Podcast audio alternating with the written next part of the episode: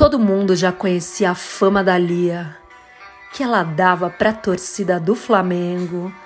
Era apertadinha e a sua bunda. Ah! O seu popô, a sua poupança.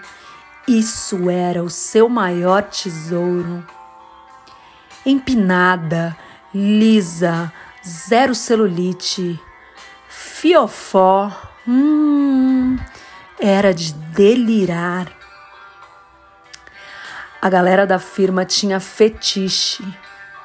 Uma mulher de 34 anos, linda, sempre arrumada, cabelo impecável, beleza natural, dava show nas reuniões, era mega competente e ainda tinha aqueles outros atributos que mencionei.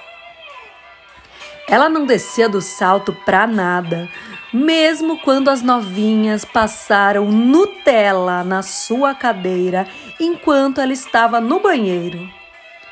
Na volta, sentou rapidinho para finalizar um cronograma e foi direto para o auditório mostrar um projeto novo para a diretoria e sua corja. Todos riam e ela não entendia porque no seu speech não tinha nada engraçado. Gente, o que está acontecendo? perguntou. E o fundão disse que ia dar um pacote de fraldas para ela.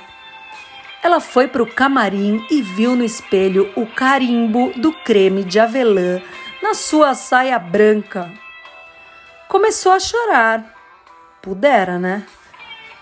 Mas as lágrimas só fizeram a macharada da empresa ir consolar a moça que ficou na pilha para tocar o foda-se e aprontar.